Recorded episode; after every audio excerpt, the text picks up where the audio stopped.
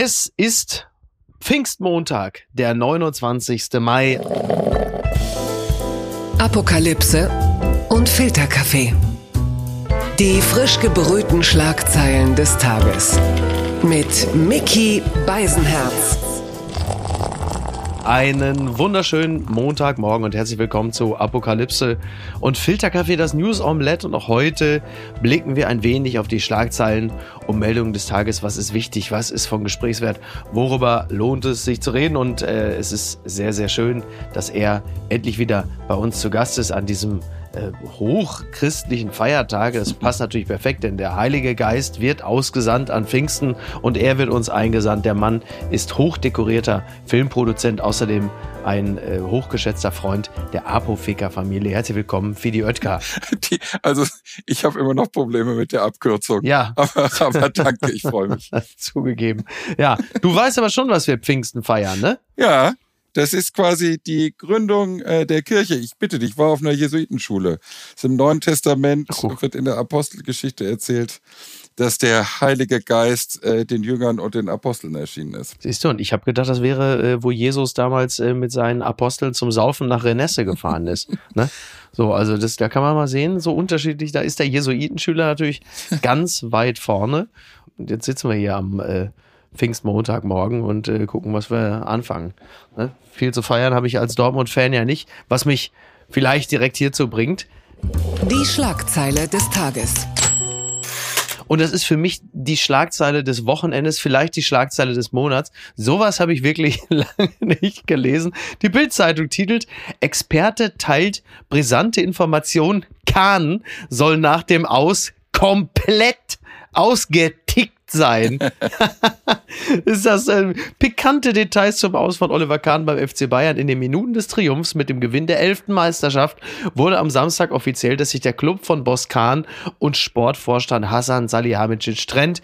Bild hatte schon vorab exklusiv darüber berichtet und es ist wohl so gewesen, also Oliver Kahn wurde es ja untersagt, äh, nach Köln zu kommen. Und das hat offensichtlich damit zu tun, dass die Gespräche zwischen ähm, Uli Hoeneß und Herbert Heiner mit Oliver Kahn etwas anders gelaufen sind als mit Brazzo Salihamidzic, der die Nachricht von seiner Demission etwas gefasster aufgenommen hat als Oliver Kahn, um das mal, mal so auszudrücken. Und die Frage an dich, Fidi, ist das vorstellbar, dass ein Mann wie Oliver Kahn, ich zitiere an dieser Stelle nochmal die Bildzeitung, komplett austickt? Der Vulkan, ich kann es mir kaum vorstellen. Mhm. Ja, man muss sich vorstellen, Oliver Kahn war natürlich Torwart und somit auch Einzelkämpfer. Ja. Und ich finde diese, diese Posse, die sich da gerade entspinnt, diese Bayern-Soap, finde ich faszinierend. Das ist, Ja. Die Bayern sind im Moment so ein bisschen wie Succession, nur mit schlechteren Dialogen. Ja. Ich habe das Gefühl, ehrlich gesagt, das ist jetzt auch nicht eine besonders äh, risikohafte Vermutung, aber ich habe das Gefühl, dass in Wirklichkeit Uli Hoeneß ähnlich wie Logan Roy nie wirklich loslassen konnte. Ich glaube, der Machiavelli vom Tegernsee hat immer noch die Strippen gezogen, hatte richtig Probleme mit seinem Relevanzverlust und ich glaube, er hatte sich vorgestellt, dass sowohl Brazzo als auch Oliver Kahn weiterhin an ihn reporten. Ja. Ich kann mir vorstellen, dass Was ja bei Brazzo wohl passiert sein soll. Mhm. Nur Kahn hat sich recht selten gemeldet. Also Brazzo hat es, glaube ich, beherzigt. Kahn hatte seine eigene Agenda mit Ahead und sowas. Aber eine Sache muss ich auch sagen. Also das Blöde ist, wir Dortmund-Fans, wir können nicht mal richtig trauern, weil jetzt müssen wir noch um die Bayern trauern am Tag ihrer Meisterschaft, weil es für die auch fürchterlich war. Ja. Aber was ich sagen muss, der Brazzo war ja im Abgang, er hat einen starken Abgang hingelegt, muss man sagen. Also die Worte, die er jetzt gefunden hat, die waren Ja, flüssiger und cleverer, als ich ihn Ja. in seiner ganzen Ägide äh, wahrgenommen habe. Wie er jetzt gesagt hat, er möchte Freund des Vereins bleiben. Er möchte nicht die Straße wechseln in München, wenn er jemanden, äh, weil er in der Stadt lebt und sie liebt. Mhm. Also das fand ich, das hatte Format. Also er wollte einfach nicht Oliver Kahn sein. Er wollte einfach nicht Er Oliver Kahn einfach sein. nur nicht Oliver Kahn sein. Ja. Aber es ist einfach so eine witzige Szene, so wie das dann so geschildert wurde, ja auch im Doppelpass und so. Liebe Grüße an Florian König an dieser Stelle, dass es zu Handgreiflichkeiten hätte. Also man hat Oliver Kahn wirklich als Sicherheitsrisiko betrachtet. Sollte er da irgendwie mit äh, nach Köln kommen oder so? ist schon interessant. Mein Lieblingssatz war in Zusammenhang auch von Herbert Heiner, dem ansonsten wahnsinnig blassen Bayern-Präsident. Er sagte, am Donnerstag Donnerstag haben Uli Hoeneß und ich mit Sasse, mit, äh, jetzt fange ich schon wieder an wie äh, Hoeneß, äh, Hassan, Brazzo und Oliver Kahn die Gespräche geführt. Mit Hassan hat das sehr gut geklappt. Er war mit den Köln. Dasselbe Gespräch haben wir mit Oliver Kahn geführt. Und jetzt kommt mein Lieblingssatz. Das ist nicht so gut gelaufen. das ist nicht so gut gelaufen. Ist irgendwie, ja. Ich habe aber auch in der ganzen Sache eine Verständnislücke. Und zwar, warum wartet man denn nicht, wie Mhm. es überlegt war, bis zum 30.05., um diese Aufsichtsratssitzung durchzuführen? Ja. Weil ehrlich gesagt, es hätte ja auch die Möglichkeit gegeben, Ja. dass die Mannschaft, das gesamte Umfeld Wind davon bekommt, äh, dass die gefeuert werden. Und das hätte Ja. doch nochmal Unruhe reingebracht. Mhm. Ist es vielleicht einfach nur die Überlegung, dass die im Falle einer Meisterschaft oder so den, den Kahn nicht auf dem Balkon sehen wollten? Ich finde das total unrund, äh, dass man sich da am Dienstag zusammensetzt und die Leute am Donnerstag dann informiert vor dem letzten Spiel. Also es macht mir nicht so richtig, es macht mir keinen guten Eindruck. Oder, oder, weil Oliver Kahn ist ja auch ein Typ, der nicht so gut verlieren kann. Vielleicht haben sie auch gedacht, du, jetzt wo er gehört hat, dass er nicht weitermachen darf, der sollte jetzt erstmal nicht auf den Balkon oder so. Ne? Also vielleicht war es einfach auch Oh das. Gott. Also übrigens alles weitere zu dem Thema entnehmen Sie bitte dem Fußball-Fach-Podcast, Fußball MML, der wird morgen erscheinen. Und ich könnte mir vorstellen, dass der FC Bayern, der HSV und Borussia Dortmund dort noch äh, Thema sein könnten. Ich möchte mich an dieser Stelle übrigens nochmal ganz herzlich bei Carsten von der Westtribüne entschuldigen. Äh, dem habe ich nämlich während des Spiels der Borussia gegen Mainz mit der Stadionwurst ganz mächtig auf den schwarzen Hoodie gekleckert. Also der hat dann noch sein ganz eigenes Debakel in schwarz-gelb später gehabt. Oh Gott. Tut mir wirklich leid, es war nicht Aber gemeint. äh, es ist ja schon komisch, also Micky, wenn noch eine Bemerkung erlaubt sei, als äh, wir beide sind ja Hardcore-BVB-Fans, jetzt reden wir über den FC Bayern. Ja. Wirklich in dieser Niederlage muss man ja auch sehen, wessen Fan man da ist. Ne? Das war ja eine wunderschöne Niederlage am Ende. Ja. Als vor der Süd der Edin Terzic, Absolut. der dieses Jahr seinen Vater verloren hat, mit dem er immer auf der Süd war, Ja. wo 27.000 Leute stehen, Ja. dass der davor steht und Tränen weint äh, und die, die alle wieder aufbauen, das ganze Stadion äh, ihn wieder aufbaut, da weißt du doch, dass du beim richtigen Club gelandet bist. Die gute Tat des Tages. Erdogan verteilt Bargeld vor dem Wahllokal. Das berichtet die Süddeutsche Zeitung über die türkische Präsidentenwahl, die Recep Tayyip Erdogan knapp gewonnen hat. Aber es reicht ja. Das ist übrigens etwas, da muss man auch mal sagen, also es wurde sich ja speziell am letzten Wochenende wahnsinnig beschwert, dass es äh, nach dem Titel der Bayern, dass es in München zum Beispiel keinen Autokorso gab, nix. Also das muss man sagen, nach der Wahl von Erdogan äh, gab es den. Ich weiß nicht, ob man jetzt dann zufrieden ist mit den Bildern. Aber äh, Erdogan hat die Stichwahl gewonnen und er hat, ähm, es gibt Aufnahmen in den sozialen Medien, die Erdogan zeigen, wie er vor einem Wahllokal in Istanbul Geldscheine verteilt. Ja. Äh, Das kann er natürlich jetzt auch, weil er die türkische Lira ja so weit runtergewirtschaftet, dass er jetzt auch Wahlgeschenke verteilen kann. Im wahrsten Sinne des Wortes mal Wahlgeschenke. Ja, ist- Ja, also ist schon genial. Es gibt ja auch schon die ersten Gratulanten, habe ich gerade gesehen. ja Die Taliban und Viktor Orban. die sind geil, ne? Das ist schon ein guter Club. Ja, ja, und der Emir von Katar. Ja, genau. Zeig mir, wer dir gratuliert und ich sag dir, wer du bist. Also auch äh, wieder mal äh, Riesenkompliment auch an Viktor Orban oder wie äh, Jean-Claude Juncker ihn nannte, Diktator. Ähm, nee, große Klasse, finde ich super. Äh, was das Verteilen der Lira-Penunsen angeht, äh, da hat er ja nun, haben ja schon kluge Köpfe geschrieben, äh, das ist der Beweis, Türkei ist eine Scheindemokratie. Das hat mir sehr, sehr gut gefallen. Was Erdogan angeht, ja, gut, also richtig wahnsinnig überrascht äh, sind wir auch nicht. Und ich möchte auch allen zurufen, äh, die jetzt äh, bei Twitter oder im WhatsApp äh, jetzt Fotos schicken, wie Özil äh, Erdogan gratuliert. Ja, ich glaube, das ist jetzt auch nicht mehr so von spektakulärem Nachrichtenwert, dass Özil Erdogan ganz gut findet. Ich denke, das haben wir jetzt alle begriffen, oder? Das ist hinlänglich bekannt. Bitte empören Sie sich jetzt. Rente mit 63. Linke und Grüne kritisieren Spahns Vorstoß zur Rente, die Rente mit 63 abzuschaffen, sei eine Rentenkürzung durch die Hintertür. Das sagte linke Chefin Janine Wissler. Den Fachkräftemangel könne man so nicht bekämpfen. So steht es in der Zeit. Die Linke hat einen Vorstoß aus der CDU für ein sofortiges Ende der Rente ohne Abschläge mit 63 Jahren für langjährig Versicherte zurückgewiesen. Dies sei eine Respektlosigkeit gegenüber Lebensleistungen hart arbeitender Menschen und eine Rentenkürzung durch die Hintertür, sagte Janine Wissler, den Mangel an Fachkräften bekämpfe man nicht durch ein höheres Renteneintrittsalter. Das macht viele Berufe unattraktiver. Nötig seien gute Arbeitsbedingungen, mehr Möglichkeiten zur Weiterbildung, die Stärkung von Tarifverträgen und mehr Ausbildungsplätze. Ja, ne, ist klar, die Rente mit 63, die ermöglicht seit 2014 einen früheren Rentenbezug ohne Abschläge für Versicherte mit 45 Beitragsjahren. Und da sagt Jens Spahn, das geht aber so nicht weiter ist natürlich einer der vielen verzweifelten Versuche, die Babyboomer jetzt noch länger irgendwie am Arbeiten zu halten und generell dem Fachkräftemangel entgegenzuwirken. Wir dünnen ja nun mächtig aus, was die Personaldecke angeht. Übrigens auch einer der Gründe, warum es auch kein Public Viewing gegeben hat in Dortmund. Es mangelte schlicht an Personal, also Security mhm. und so. Da siehst du es auch eine, ne, das hast, also ist egal, ob es jetzt um das Public Viewing in Dortmund geht oder irgendwie, dass die Eisdiele dicht macht. Es gibt kein Personal. Und äh, Jens Spahn sagt, na ja, also um das Personal zu erhalten, da wäre es doch schon mal ganz gut, dass man die abschlagsfreie Rente mit 63 einkassiert. So als kleine Idee. Kam richtig gut an.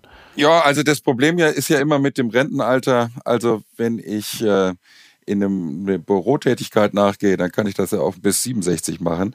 Also mhm. als Gerüstbauer und Pfleger ist das nicht ganz so einfach. Deswegen ja, wird irgendwann eine, eine flexible Rente kommen. Ich weiß nicht, ob ganz nach FDP-Modell, aber äh, das wird in jedem Fall kommen. Wir müssen ganz andere Dinge angeben, um, um den Fachkräftemangel zu äh, beherrschen. Das eine brauchen wir eine sinnvolle Einwanderung. Also wir brauchen wahrscheinlich bis zu 400.000 Leute im Jahr insgesamt. Und dazu kommt natürlich noch, dass wir Frauen Modelle schaffen können, dass sie an den Arbeitsmarkt zurückkehren, vor allen Dingen auch aus der Teilzeit wieder in die Vollzeit zurückkehren. Äh, darum sollten wir uns erstes bemühen, Kita-Plätze etc., bevor wir jetzt nochmal das verschieben. Aber man muss auch ehrlich gesagt, unter Umständen muss man auch was am Rentenalter tun. Frauen werden im Schnitt inzwischen 8, äh, 83 Jahre alt, Männer 78 Jahre alt. Ja. Also nur mal, um das in Perspektive zu rücken, das ist mehr als doppelt so alt als 1870. Also ist ja, Jack White ist mit 83 nochmal äh, der älteste prominente äh, Doppelpapa geworden. Also die Produktivität von Männern jenseits der 75 ist also hier erwiesenermaßen auch extrem äh, gesteigert worden. Auch dem muss man gerecht werden. Aber wir sind natürlich in einer ganz interessanten Phase, äh, auch eine Form von Zeitenwende. Also wir haben eine Situation, in der äh, wir massiven Personalmangel haben. Es, es erodiert sogar die, die Personaldecke, äh, geht natürlich ganz deutlich runter. Auf der anderen Seite Seite haben wir dann auch noch eine Rezession, gerade jetzt. Und dann kursieren aber verstärkt immer die Ideen, wir können noch eine Vier-Tage-Woche draus machen. Also sind ja Dinge, die eigentlich überhaupt nicht zusammenpassen. Und diese, diese verschiedenen gesellschaftlichen Strömungen, teilweise einfach nur statistisch oder demografisch bedingt, andererseits natürlich auch ideologisch, die treffen jetzt alle aufeinander und führen dann am Ende zu welchem Ergebnis. Da bin ich also sehr gespannt, wie das laufen soll. Ja, das ist ein klassisches Dilemma in der Volkswirtschaft. Da wackelt irgendwann der, der Schwanz mit dem Hund, weil natürlich die Leute sich selbst ihre Jobs aussuchen können, die Arbeitnehmer, ja. und gern die Vier-Tage-Woche etc. haben wollen. Aber das bedingt wiederum, dass man eigentlich mehr Arbeitnehmer bräuchte. Also es ist im Moment ist es wirklich ein Dilemma. Die unbequeme Meinung. Die kommt von Albrecht von Lucke und im NDR wurde sie veröffentlicht. Absturz des Icarus. Robert Habeck und das Elend der Ampel. Also vorweg sei schon mal gesagt, ich liebe Albrecht von Lucke.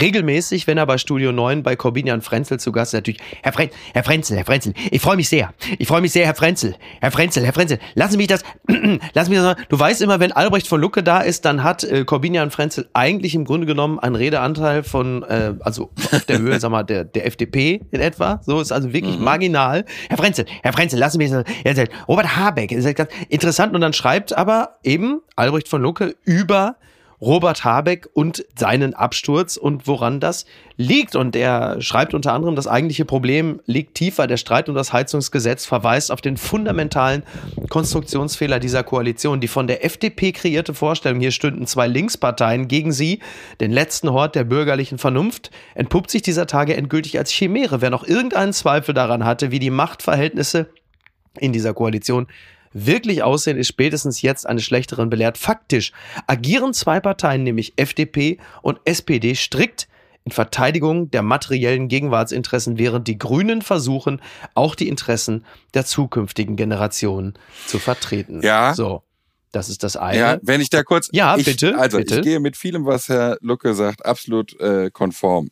Und man muss nur einen Blick in die Geschichtsbücher werfen, wenn man sich die Weimarer Republik anguckt. Da war ja einer der Konstruktionsfehler auch, deswegen haben wir heutzutage die 5%-Hürde, war, dass man so viele Parteien in einer Koalition vereinigen musste, dass das Profil äh, unscharf war und das hat ja am Ende zu einem Zulauf bei rechten Parteien geführt. Das sehen wir ja jetzt leider gerade wieder. Ja. Man muss aber dazu auch sagen, Mhm. dass die Zukunftsinteressen von den Grünen gewahrt werden, das stimmt. Die ökologischen Zukunftsinteressen. Aber es gibt ja auch noch andere Zukunftsinteressen. Es geht Ja. ja, auch darum, dass wir im Wettbewerb beispielsweise nicht abgehängt werden. Mhm. Und wir uns nicht jeden Knüppel zwischen die Beine immer als ersten werfen, äh, überhaupt. Aber trotzdem, ich kann es verstehen. Das Wichtigste ist, dass die Etikette und die Form gewahrt wird. Weil wenn irgendwann mal ich glaube, Robin Alexander hat es so genannt, wenn im Volk äh, diese Koalition als Laberkaste wahrgenommen wird, Mhm. Ja. Dann wissen wir, wer davon profitiert. Ja, das ist richtig. Genau. Und da gibt es ja diverse Umfrageergebnisse, die ja schon sehr, sehr stark in diese Richtung deuten. Und äh, das ist zum Teil hausgemacht, weil äh, das Gebäudeenergiegesetz bislang ja relativ schlampig ausgearbeitet ist. Dass die FDP da jetzt nicht direkt zustimmen mag, das äh, ist teilweise nachvollziehbar. Teilweise erscheint es mir aber auch äh, Kalkül zu sein, weil es immer so lautstark geschieht und man dann äh, das Ding nicht in den Bundestag lassen will. Da ist dann immer so dieser Begriff der Montagehalle, äh, das wabert da immer ein bisschen umher. Auf der anderen Seite hast du natürlich offenkundig die zwar immer etwas, ja, wie soll man sagen, also Habeck hat ja immer etwas Lamoyantes und dann kommen noch Leute wie Trittin, die immer sofort Kampagne schreien. Auf der anderen Seite muss man sagen, wenn du Sachen hast wie Habecks Heizungshammer Furchtbar. oder die Geschichte, dass die Bild am Sonntag einen Plagiatsjäger auf Patrick Greichen ansetzt, damit der jüngst quasi nicht mehr im Amt sich befindliche Staatssekretär dann jetzt noch als Fake-Doktor herausgestellt wird. Na gut, dann liegt der Vorwurf der Kampagne nun in der Tat recht nah und man stellt sich die Frage, was soll das denn? Ne? Ja, ja, furchtbar. Schon ein bisschen aber, seltsam. Aber äh, Micky, ähm, Ja. im Zuge dieser ganzen Affäre um die Schönen und die Greichen, Ja, äh, so. die Trauzeugenaffäre, habe ich mir noch mal ein paar Trauzeugenpaare angeguckt. Hast du Lust auf ein, Trau ein berühmtes Trauzeugenquiz? Meine Damen und Herren, und jetzt halten Sie sich fest, meine Damen und Herren. Jetzt kommt es, das große Apotheker Trauzeugenquiz mit Fidi Edgar. also der erste ist einfach. Ich bin Der bereit. erste ist einfach. Du, du, du, Wer- du, du. Ja. Wer war der Trauzeuge von Helmut Kohl bei seiner letzten Hochzeit? Ah, Das ist ja einfach. Das ist natürlich das Kind der Liebe von Helmut und Maike. Der dritte Sohn nach Walter und Peter. Es ist natürlich Kai Diekmann. Das ist sehr gut, Kai Diekmann. Wir äh, werden schärfer. Mhm. Wer war, und stell dir einfach die coolsten Trauzeugen vor, die du dir vorstellen kannst. Wer war der Trauzeuge von Ron Wood von den Rolling Stones? Äh, Boss oder Hoss? Ich weiß es nicht genau. ähm,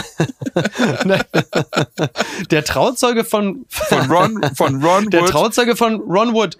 Über welches Jahr reden wir da? Ich glaube, es ist eine der neueren Ehen. Okay, okay. Sie hält noch. Naja. Knock, knock on wood. Okay, okay. Also naheliegend ist ja sowas wie Keith Richards, ne? Ja, nee, vielleicht war es Rod Stewart. oh, du bist gut. Wahnsinnig gut. Rod Stewart und Paul McCartney. Ach, guck mal, siehst du, weil ich glaube, Ron Wood und äh, Rod Stewart haben doch eine musikale, waren die nicht irgendwie bei, der, bei den Faces oder so? Ich krieg's nicht mehr so ganz hin. Das muss man nochmal nachhalten, aber ich glaube, Rod Stewart und Ron Wood, they go way back. Und äh, deshalb dachte ich, könnte das möglicherweise so sein. Aber gut, ist doch schön. Und Paul McCartney ist natürlich, natürlich der Hammer.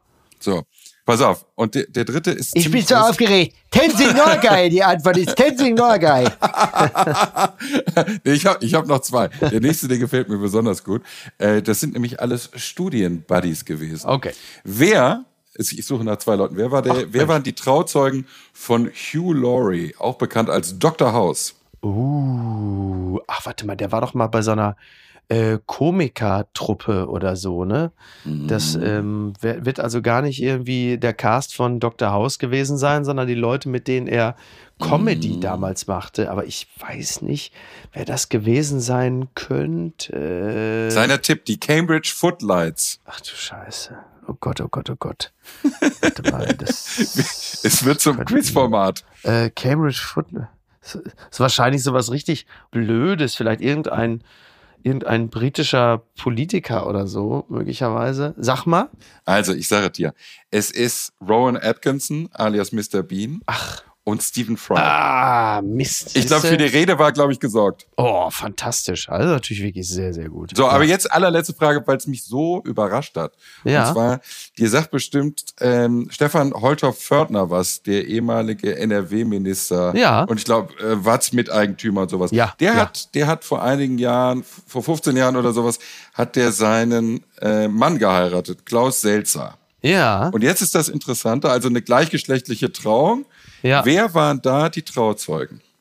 Ich gebe dir ein, du sagst mit den anderen. Der eine- Das weiß ich. Ich Oh. weiß. Ich bin's Oh. gewesen. Ich Nein. weiß. Ich, der Trauzeuge von Kai Tickmann, das war natürlich ich. Wenn zwei Schwule heiraten, dann da bin ich doch ganz vorne mit dabei. ja, hat dich das So nicht total überrascht? aus. Ich finde das sensationell. Ist richtig, oder? Ja, ist richtig. Es war Guido Westerwelle und Helmut Kohl. Ja. Und Helmut Kohl hat da durch der Ehe für alle richtig vorgegriffen. Also ich hätte. Stein und Bein drauf geschworen, dass Helmut Kohl äh, nicht bei einem schwulen Paar äh, Trauzeuge war. Na, aber ich glaube, Gefällt Stefan. Holter-Fördner hat als, als Anwalt, als äh, Justiziar, hat er wahrscheinlich für den, hat er für den Kohl so dermaßen da die Kohlen aus dem Feuer geholt und dann, also mal so, sag mal, äh, wie soll ich das sagen, so im, im Dickicht des Halblegalen ist er für ihn gewartet, dass Helmut Kohl ihm wahrscheinlich sogar die Homosexualität verziehen hat und gesagt hat, komm, da will ich mal nicht so sein. So, bitteschön. Ne? So. Ja, toll. Also, äh, vielen Dank. Ja, gern Das geschehen. ist- Kleiner Exkurs. Also ich sag mal so, ich habe im Trauzeugen-Quiz besser abgeschnitten als der BVB in der Liga. Können wir uns darauf einigen? Aber hallo. Ganz weit vorne. Er irrte sich gewaltig. So schreibt Gerhard Spörl über Henry Kissinger, der jüngst 100 Jahre alt geworden ist. In T-Online lässt sich das Ganze lesen. Ein deutscher Immigrant, der zum nationalen Sicherheitsberater aufsteigt, ein Gelehrter, der zur Hassfigur wird. Heinz Alfred Kissinger, genannt Henry, hat seine Feinde überlebt. Heute wird er 100 und das war am 27. Mai 1923 ist er geboren worden. Ich liebe ja die Stimme von Henry Kissinger. Der, der hat ja eine so tiefe Stimme, dass also theoretisch da irgendwelche Fledermäuse von der Decke fallen. Das ist ja unglaublich. So, also ganz spannende, ganz spannende Vita. Natürlich auch ein, äh, man kann diesen Mann auch durchaus als umstritten bezeichnen. Also er wird ja äh, gerne heute wie so die allwissende Müllhalde bei den Fraggles, wird er ja gerne befragt. Er ist aber natürlich andererseits auch äh, der Stratege hinter dem Vietnamkrieg und hat dort äh, schlimme Dinge mit zu verantworten. Wie blickst du auf die Figur Henry Kissinger? Ähm, ich habe vor einiger Zeit eine sehr gute Biografie über ihn gelesen, wo wir, wo wir gerade vorhin so lange über Fußball gesprochen haben. Was ich bis heute lustig finde, ist, dass er sich immer noch die Ergebnisse von Kräuter Fürth Ja. Äh, schicken lässt und auch im Stadion war bei so. seinem letzten Deutschlandbesuch. Also er ist immer noch Fußballfanatisch. Er ist ja auch erst mit 15 Wahnsinn. Jahren geflogen. Er ist ja in Fürth geboren, ne? Genau. In, ja. in Fürth geboren, ein fränkischer Junge und erst mit 15 Jahren geflohen. Ja, du, er ist, er ist natürlich ein absoluter Jahrhundertmann. Auf der anderen Seite ist sein Nobelpreis, den er zusammen mit äh, Leduc Tho Wahrsten bekommen hat, äh, Wortes. 1973, ist, war natürlich schon eine Farce, weil er Kambodscha und Laos mit in den Vietnamkrieg Ja. mit hineingezogen hat. Äh, wir reden von einem Krieg mit zwei Millionen zivilen Opfern alleine, fast 60.000 gefallenen amerikanischen Soldaten Ja, ja. und einer Million vietnamesischen Soldaten und in Konflikten wie Argentinien, Osttimor, Chile hat er auch seinen Teil beigetragen. Ja. Also ich glaube nicht, dass er jede Nacht durchschläft, würde ich mal sagen. Meinst du, er ist so ein Typ, der sich selber so kritisch sieht? Also ich glaube, wenn du für solche Menschen, ähnlich wie bei Putin gerade, und ich will Kissinger überhaupt nicht in einen Topf mit Putin werfen, aber für Menschen, die Entscheidungen treffen mussten, äh, bei denen andere zu Schaden kommen, die durch sein Handeln nicht 100 Jahre alt geworden sind, sondern nicht mal 20 oder nicht mal 50 Ja. Jahre alt geworden sind. Ich glaube, da haben die Wände dann auch Stimmen. Äh, Was ich interessant finde, ist, dass das Abhörsystem im Weißen Haus damals von Nixon wegen Kissinger äh, installiert wurde, weil er Kissinger nicht getraut hat. Also es war Gut. dieses Misstrauen war dann am Ende, Ja. wo dann die Einbrüche in Watergate dadurch natürlich dokumentiert waren, war dann das der, der Anfang vom Ende. Ach, spannend. Oh, ich dachte, du wärst längst tot. Berühmtester Arbeitsloser. Leiche von Arno Dübel offenbar verschwunden. Das berichtet die Berliner Zeitung. Nach dem Tod von Deutschlands berühmtesten Arbeitslosen Arno Dübel ist dessen Leiche offenbar nicht auffindbar. Dübel starb vor einigen Tagen im Uniklinikum Hamburg-Eppendorf im Alter von 67 Jahren, wie die Bildzeitung berichtet. Weiß niemand so genau, wo jetzt seine sterblichen Überreste sind. Das ist ja schon spektakulär. Also wenn man das aktuell verfolgt hat, Arno Dübel sich, glaube ich, jetzt äh, postmortal mehr bewegt als die Jahre davor. er ist weg. Also die Leiche ist weg. Man weiß nicht, äh, wo er ist. Arno Dübel, legendäre Sätze. Elmshorn. Das ist Schleswig-Holstein. Mach ich nicht. Mach ich nicht, du. Ich krieg vom Amt. Also, kaum eine Figur steht so für diese absolute Stumpfheit der frühen 2000er im, äh, im, im Privatfernsehen wie Arno Dübel, der ja überall in Talkshows gesessen hat, so Nachmittagstalkshows, sagte, wer arbeiten geht, ist so blöd und so. Also legendäre Figur, da ist schon, also Weißt du, wo Arno Dübel ist? Ich frage dich ich dachte, du fragst nie.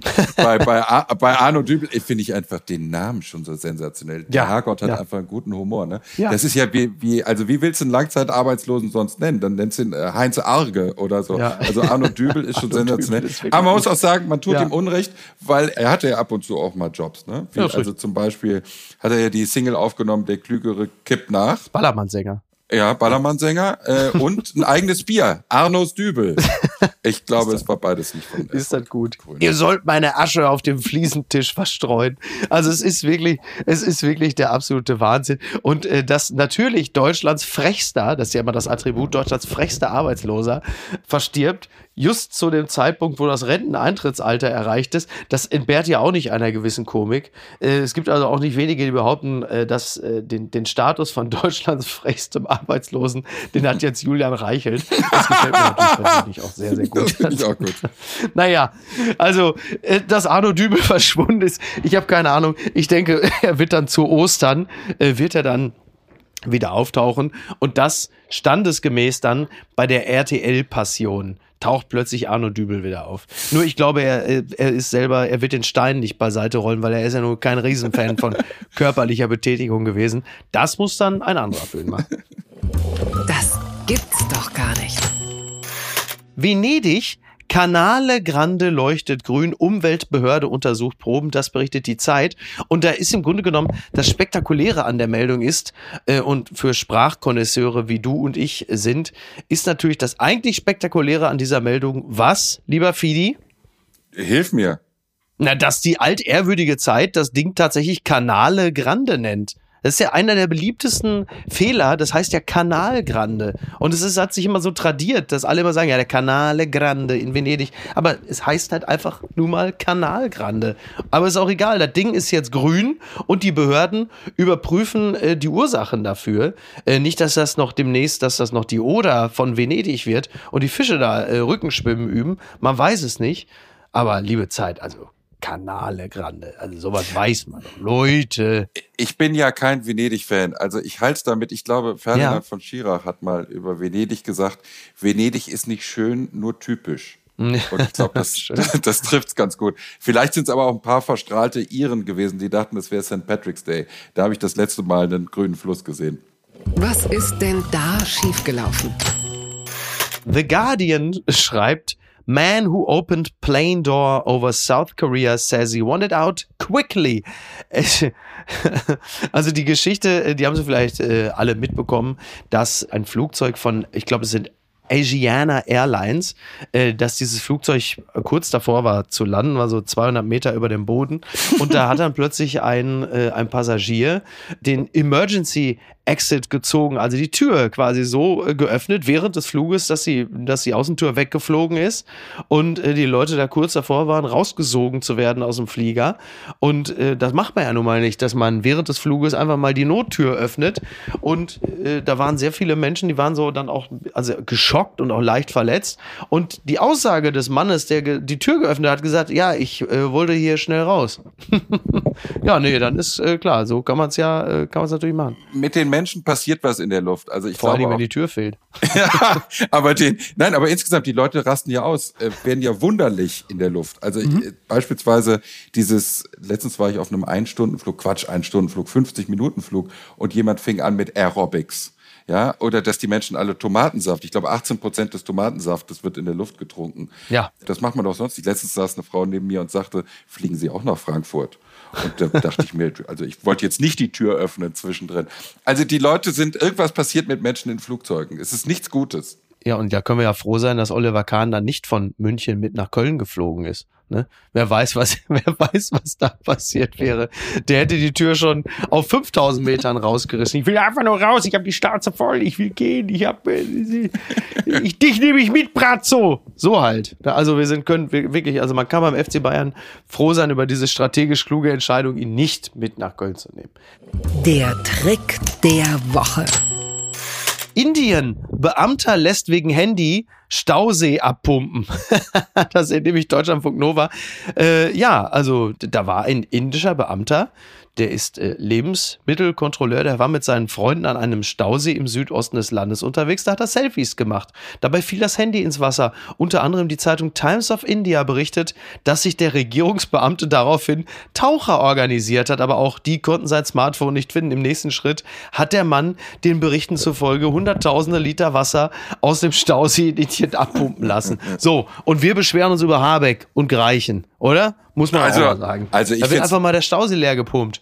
Ja, aber, aber Micky, ich muss sagen, weißt du, ich als Filmfuzzi, äh, bei mir geht da natürlich Ja. die Fantasie durch. Ja. Was ist denn, wenn er gerade Ja. die Nummer seiner großen Liebe eingespeichert hat, die er gerade kennengelernt hat? Ja, richtig, Oder. Ja. äh, das Video eines Verstorbenen. Oder eine richtig dope Playlist. Weißt du, du man recht. muss das Das weiterdenken. ich möchte wissen, was auf dem Handy drauf war. Ja, da hast du Da war irgendwas drauf. Das stimmt. Na, da hast völlig recht. Und Politiker, die sich was pumpen, äh, das haben wir natürlich auch schon erlebt, ne? Liebe Grüße an Christian Wulff oder Jens Spahn oder so, ne? Also von daher, ähm, also er hat das Handy übrigens wieder, aber er ist vom Dienst suspendiert, bis der Vorfall untersucht ist. So. Also das Wasser auf die Mühlen derer, die die politische Kasse kritisch sehen, kommt in diesem Falle aus einem indischen Stausee. Und äh, ich bin absolut begeistert. Bei der Gelegenheit übrigens, was Handys angeht, möchte ich nur kurz berichten, meine Tochter äh, hat schon mal dann und wann schlecht geschlafen, weil äh, sie geträumt hatte, ich wäre im Hagenbeck, im Reptilhaus, wäre in das Krokodilgewässer gefallen, über den Balkon, über die Brüstung. Und dann habe ich sie nochmal genauer gefragt, dann berichtet sie mir, also es sei so nicht ganz gewesen, sondern in ihrem Traum wäre mir mein iPhone da ins Wasser gefallen und ich sei hinterhergesprungen. Also so viel zum Thema äh, erwachsene Männer und Smartphones. Ist jetzt psychologisch, würde ich sagen, Erstsemester. Ich will ja nicht zu viel sagen. Ja, allerdings. Also, welcher, welcher Konflikt da dahinter steht. Und was schreibt eigentlich die Bild?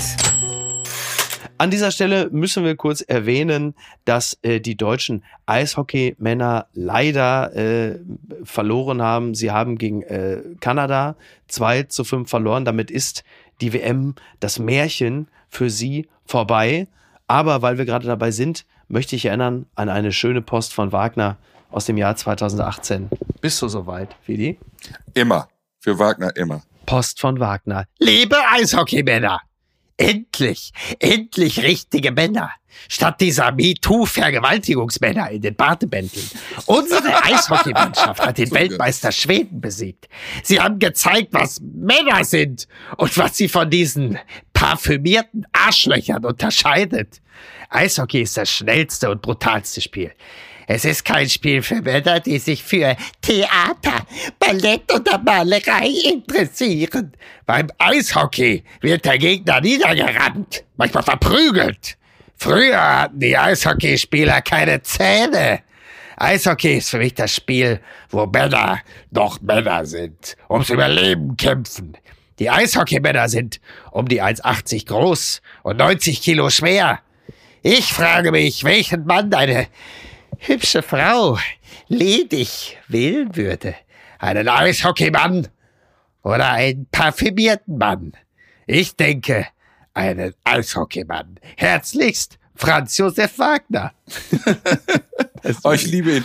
Also mit dem Eishockeymann, Toll, oder? fabelhaft. Ich hatte auch eine Sehnsucht, ein Eishockeymann zu sein. Ich Ja. war früher ein Rollhockeymann, Ah. was sich zu Eishockey ungefähr so verhält wie Tischtennis zu Tennis.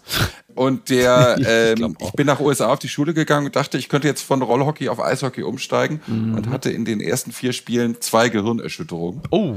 Dann habe ich es auch gelassen. Aber ich finde aber ich finde Eishockey nach wie vor sensationell. Nichts macht so viel Spaß zu spielen. Das ist richtig. An dieser Stelle äh, noch ein ganz kleines bisschen Werbung, äh, wie Sie alle möglicherweise wissen, findet demnächst wieder der Deutsche Podcastpreis statt. Und an dieser Stelle möchte ich Sie ganz dringend bitten, abzustimmen für Hauptstadt das Briefing mit Michael Bröker und Gordon Repinski. Bitte um Gottes Willen, meine Damen und Herren, stimmen Sie ab für Hauptstadt das Briefing mit Michael Bröker und Gordon Repinski, damit diese fürchterliche Bettelei der beiden endlich aufhört. Ich kann es nicht mehr ertragen. Die stehen morgen mit Panflöte vorm Karstadt oder schalten Werbung im, im äh, lokalen Kino, gleich nach Eiskonfekt und äh, Werbung für Zweirad Sümpelmann. Bitte. Also, ne, machen Sie heute noch Ihr Kreuz für Hauptstadt das Briefing mit Michael Bröker und Gordon Repinski. Diese beiden wirklich, also, ne, machen Sie es einfach. Bitte tun Sie uns allen einen Gefallen. Das kann sonst sein, dass sie morgen schon bei Ihnen klingeln und Sie zwingen. Also, ich kann die bald nicht mehr. Sie machen mich mürbe. Ne? Fidi, meinst du, ist es deutlich geworden, dass ich möchte, dass da, dass die Leute für die abstimmen? Ich hoffe, da ist Geld geflossen. Das hatte sehr viel Deutlichkeit. Nein, du, da bin ich genauso wie äh, Steingarts Pionier. Äh, ich mache auch unabhängigen Journalismus, ohne dass mir einer was zahlt. Ja. Ne? So sieht's nämlich aus. Danach kann nichts mehr kommen. genau. Das war der Kern vom Kern Der an Kern. diesem Pfingstmontag, meine Damen und Herren. Fidi, ich danke dir ganz herzlich. Ich wünsche, dir noch, ich wünsche dir noch frohe Pfingsten und ich freue mich bereits auf das nächste Quiz, was du für mich vorbereitest. Mach's gut. Nur der BVB. Lass nur. nur ich war wirklich absolute Trottel. Oh, das war noch drauf. Hey, nur der BVB. Echte Liebe. Ciao. Apokalypse und Filtercafé ist eine Studio Bummens Produktion mit freundlicher Unterstützung der Florida Entertainment. Redaktion Niki Hassania. Executive Producer Tobias Baukhage. Produktion Hanna Marahiel. Ton und Schnitt Niki Fränking. Neue Episoden gibt es immer montags, mittwochs, freitags und samstags. Überall, wo es Podcasts gibt. Stimme der Vernunft und unerreicht gute Sprecherin der Rubriken Bettina Rust.